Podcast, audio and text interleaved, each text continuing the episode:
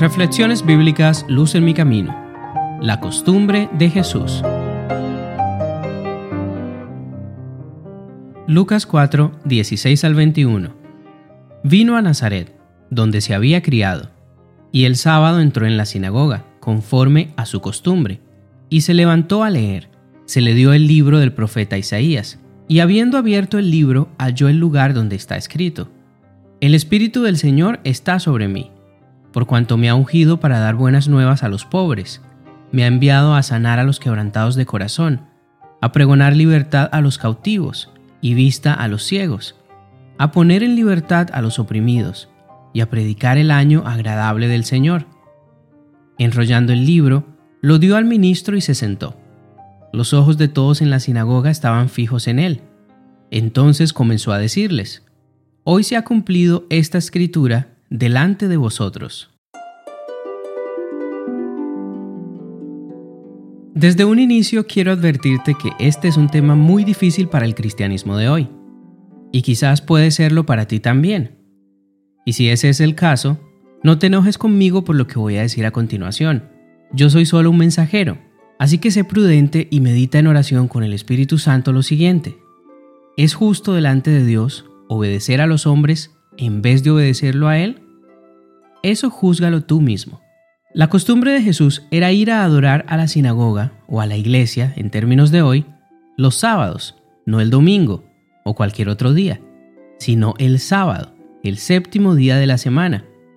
Su segunda costumbre era leer las escrituras. Se hace evidente entonces que aquí hay un problema. ¿Por qué las iglesias cristianas y miles de personas adoran el domingo ¿Qué fue lo que pasó?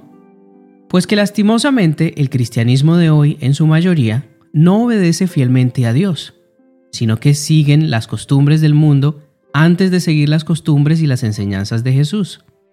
Según lo que enseña la Biblia, los libros de historia, las enciclopedias y aún los diccionarios modernos, el cristianismo es una religión basada en la vida y en las enseñanzas de Jesús. Muy sencillo. Pero si esto es una verdad reconocida por todos, entonces, ¿por qué motivo la gente no sigue las enseñanzas de Jesús? Cuando esa es la definición de ser un cristiano.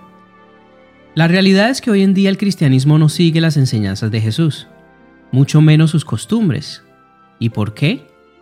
Pues porque no se estudia la Biblia con diligencia, como era la costumbre de Jesús. La palabra de Dios ha tomado un segundo plano en la adoración. Hoy es más importante los sentimientos de la gente, tener contentas a las personas y hacerla sentir bien.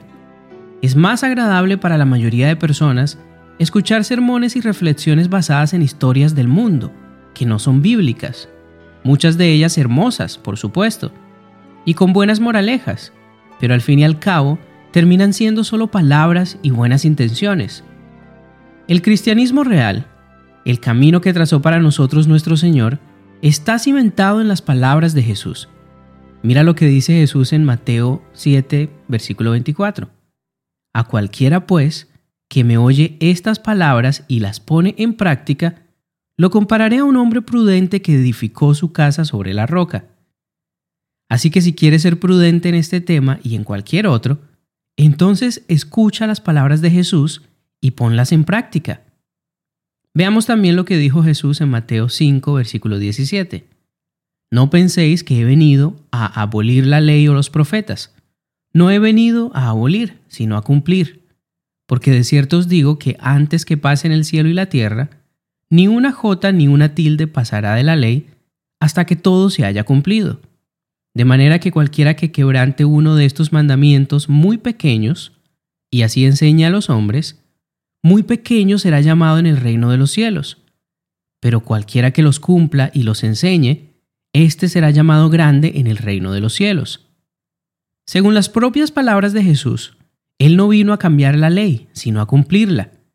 Y además, todas aquellas personas que hoy dicen lo contrario son llamadas pequeñas en el reino de los cielos por Jesús. ¿Qué advertencia tan grande nos hace aquí nuestro Señor? Veamos también el énfasis que hace aquí Jesús. No penséis que he venido a abolir la ley o los profetas. Es decir, ni se les ocurra pensar que he venido a abolir la ley o los profetas. Pero aquí solo pueden existir dos opciones. O Jesús es un mentiroso, que claramente no es así. Él es el alfa y la omega, el principio y el fin. Él es el todopoderoso. Jesús es Dios y no miente. Él no cambia y sus palabras son de eternidad a eternidad. Jesús es el verbo de Dios. Él es la encarnación viva de la palabra de Dios. Y aquí nos podríamos quedar alabando el nombre de Jesús eternamente, pero tenemos que continuar. Y la segunda opción es que estas miles y millones de personas tristemente están siendo engañadas, muchísimas de ellas con sinceridad. Y aquí se hace evidente lo importante que es conocer las palabras de Jesús y tener una relación con Él, seguir sus enseñanzas y sus costumbres, y no las costumbres y las tradiciones del mundo. El asunto es que Jesús no se contradice, y nunca podremos encontrar en las escrituras un solo ejemplo de Jesús cambiando la ley. Por el contrario, su costumbre era guardar la ley, hacer la voluntad de Dios. Ese era el propósito de su ministerio, mostrarnos el camino hacia la salvación. Y ese camino es guardar las palabras de Jesús, guardar las palabras de Dios. Juan capítulo 8 versículo 51 dice, De cierto, de cierto os digo, que el que guarda mi palabra nunca verá muerte. Y qué curiosa la forma como Jesús pronuncia estas palabras. Él pudo haber dicho, el que guarda mi palabra. Pero antes de eso hace una doble afirmación, para que no quede la menor duda de lo importante que es guardar su palabra. De cierto, de cierto os digo, dijo Jesús. Veamos también Juan capítulo 8 versículo 31. Si vosotros permanecéis en mi palabra, seréis verdaderamente mis discípulos y conoceréis la verdad, y la verdad os hará libres. Aquí encontramos la definición de un cristianismo verdadero. ¿Quieres ser un discípulo de Jesús? ¿Un verdadero discípulo de Jesús? Entonces permanece en su palabra. Guarda las palabras de Jesús. Sigue sus enseñanzas. Convierte las costumbres de Jesús en tus costumbres. Sé prudente y pon en práctica todo lo que dijo Jesús. Ni se te ocurra pensar en ir en contra de la palabra de Dios. Deja que la multitud vaya por la senda ancha, siguiendo las costumbres del mundo. Tú, por tu parte, sigue por la senda angosta, sigue por el camino que dejó Jesús. Guarda las palabras de Jesús, consérvalas en tu vida. Eso es tener la fe de Jesús. La costumbre de Jesús no es pasajera. En el futuro, cuando Dios restaure este planeta y cree cielos nuevos y tierra nueva, viviremos toda la eternidad siguiendo las costumbres de Jesús. ¿Por qué? Porque Jesús no cambia. Números 23:19 dice, Dios no es hombre para que mienta, ni hijo de hombre para que se arrepienta. ¿Acaso dice y no hace? ¿Acaso promete y no cumple? Así que mira esta promesa de nuestro Dios. Porque como los cielos nuevos y la nueva tierra que yo hago permanecerán delante de mí, dice Jehová, así permanecerá vuestra descendencia y vuestro nombre. Y de mes en mes, y de sábado en sábado, vendrán todos a adorar delante de mí, dice Jehová. Qué hermosa promesa nos da aquí nuestro Señor.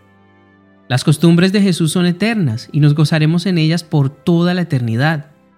Fue su costumbre en el pasado, lo es hoy y lo será por siempre así como también es su costumbre sanarnos y darnos libertad.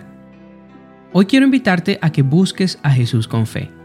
Sigue sus enseñanzas y no las costumbres del mundo, aun si la multitud no lo hace. Tú camina tras las pisadas de Jesús, toma tu cruz y síguelo. Pon en práctica sus palabras y sé prudente. No olvides, si permaneces en la palabra de Jesús, serás verdaderamente su discípulo y conocerás la verdad y la verdad te hará libre.